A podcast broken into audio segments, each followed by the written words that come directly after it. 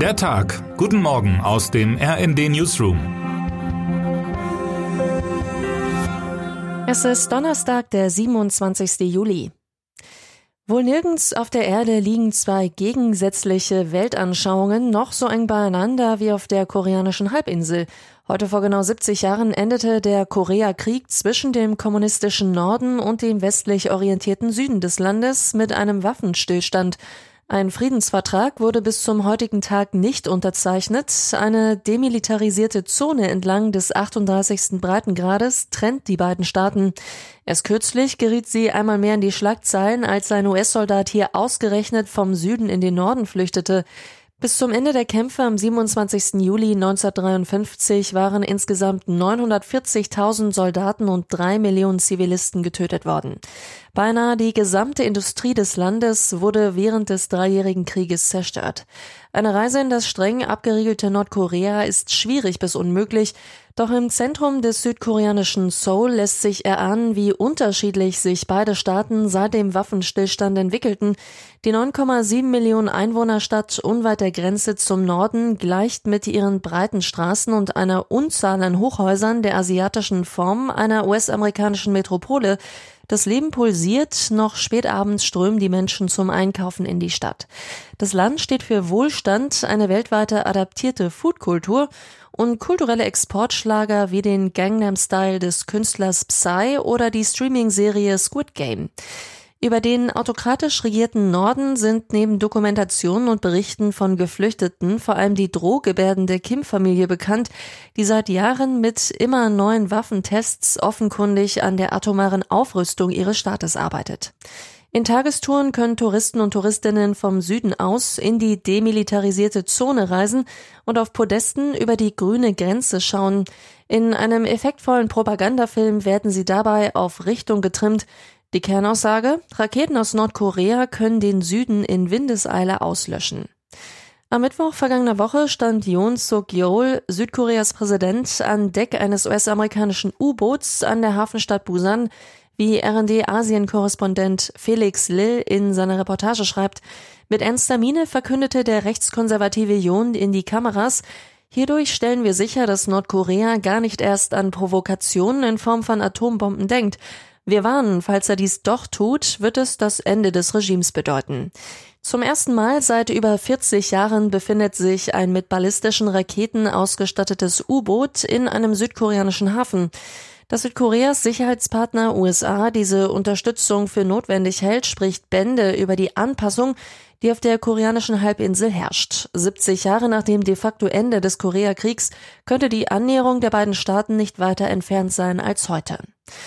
Vor der Küste der niederländischen Insel Ameland brennt ein Autofrachter, dicke Rauchwolken hängen über dem Wattenmeer, Flammen lodern aus dem Schiff. Das Feuer könnte zu einer Umweltkatastrophe führen. Vor allem die Akkus in den elektrischen Fahrzeugen machen das Löschen offenbar fast unmöglich, wie RD-Chefreporter Thorsten Fuchs schreibt. Gut 27 Kilometer von der Küste versuchen Rettungskräfte mit aller Macht, ein Sinken des Schiffes zu verhindern.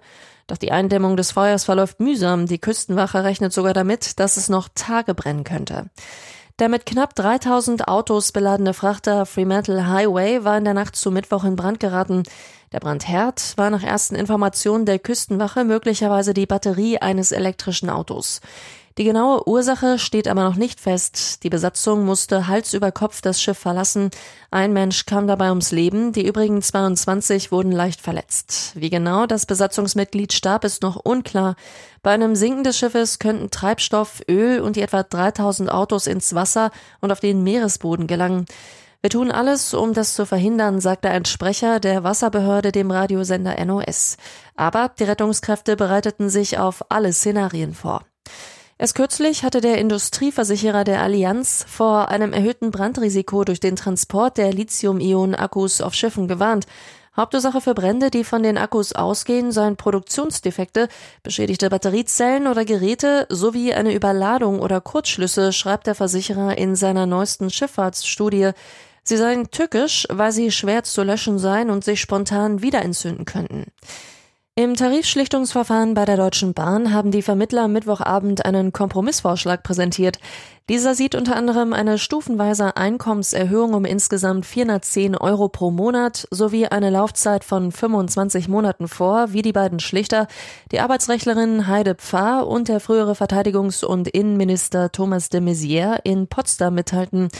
Sollten die Bahn und die Eisenbahn- und Verkehrsgewerkschaft dem Vorschlag zustimmen, könnten Fahrgäste aufatmen. Streiks gäbe es dann nicht mehr. Über den Vorschlag müssen nun beide Seiten in ihren Gremien entscheiden. Bei der Bahn gilt die Zustimmung als Formsache, bei der EVG ist es komplizierter. Zunächst ist für Freitag ein Treffen des Bundesvorstands geplant. Er soll noch am selben Tag eine Empfehlung abgeben, ob die EVG den Schlichterspruch akzeptiert oder nicht. Dann geht es in die Urabstimmung. Rund 180.000 Bahnbeschäftigte sind dabei aufgerufen, über den Kompromissvorschlag abzustimmen. Um das Votum des Bundesvorstands zu überstimmen, brauchen die Mitglieder eine Dreiviertelmehrheit. Andersherum bedeutet das, folgt mehr als ein Viertel der Teilnehmer der Empfehlung des Vorstands, gilt dieser. Die Urabstimmung ist bis Ende August angesetzt. Für Fahrgäste ändert sich erstmal nichts. Die EVG hat Warnstreiks für die Dauer der Urabstimmung also bis Ende August zunächst ausgeschlossen. Termine des Tages. 9 Uhr. Der Bundesgerichtshof in Karlsruhe verhandelt heute den Verkauf von Zigarettenpackungen mit Schockbildern an Ausgabeautomaten an Supermarktkassen. Die Nichtraucherinitiative Pro Rauchfrei hatte geklagt, weil an den Kassen in zwei Münchner Supermärkten Zigaretten über Automaten angeboten wurden, ohne dass Warnhinweise für den Kunden von außen zu sehen waren. Es ist unklar, ob schon ein Urteil fällt. 14.45 Uhr. Die Europäische Zentralbank EZB gibt ihre Zinsentscheidung bekannt, die der EZB-Rat am Morgen gefällt hat. Notenbankpräsidentin Christine Lagarde wird sich anschließend in einer Pressekonferenz äußern. Wer heute wichtig wird.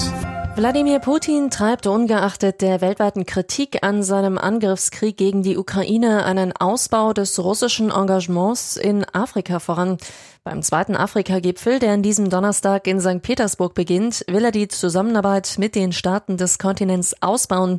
Im Mittelpunkt stehen dabei auch russische Lieferungen von Getreide und Dünger in afrikanische Länder, nachdem Moskau das Abkommen zur Verschiffung von ukrainischem Getreide über das Schwarze Meer aufgekündigt hatte. Neben Fragen der Ernährungssicherheit geht es bei dem bis Freitag dauernden Gipfel für Russland auch um einen Ausbau des Handels. Russland gilt als wichtiger Waffenlieferant Afrikas. Putin will bei den Treffen mit Staats- und Regierungschefs mehrerer afrikanischer Staaten zudem zeigen, dass er trotz seines Angriffskrieges international nicht isoliert ist. Und jetzt wünschen wir Ihnen einen guten Start in den Tag. Text Michael Pohl, am Mikrofon Alena Tribold und Finn Riebesell. Mit rnd.de, der Webseite des Redaktionsnetzwerks Deutschland, halten wir Sie durchgehend auf dem neuesten Stand. Alle Artikel aus diesem Newsletter finden Sie immer auf rnd.de slash der Tag.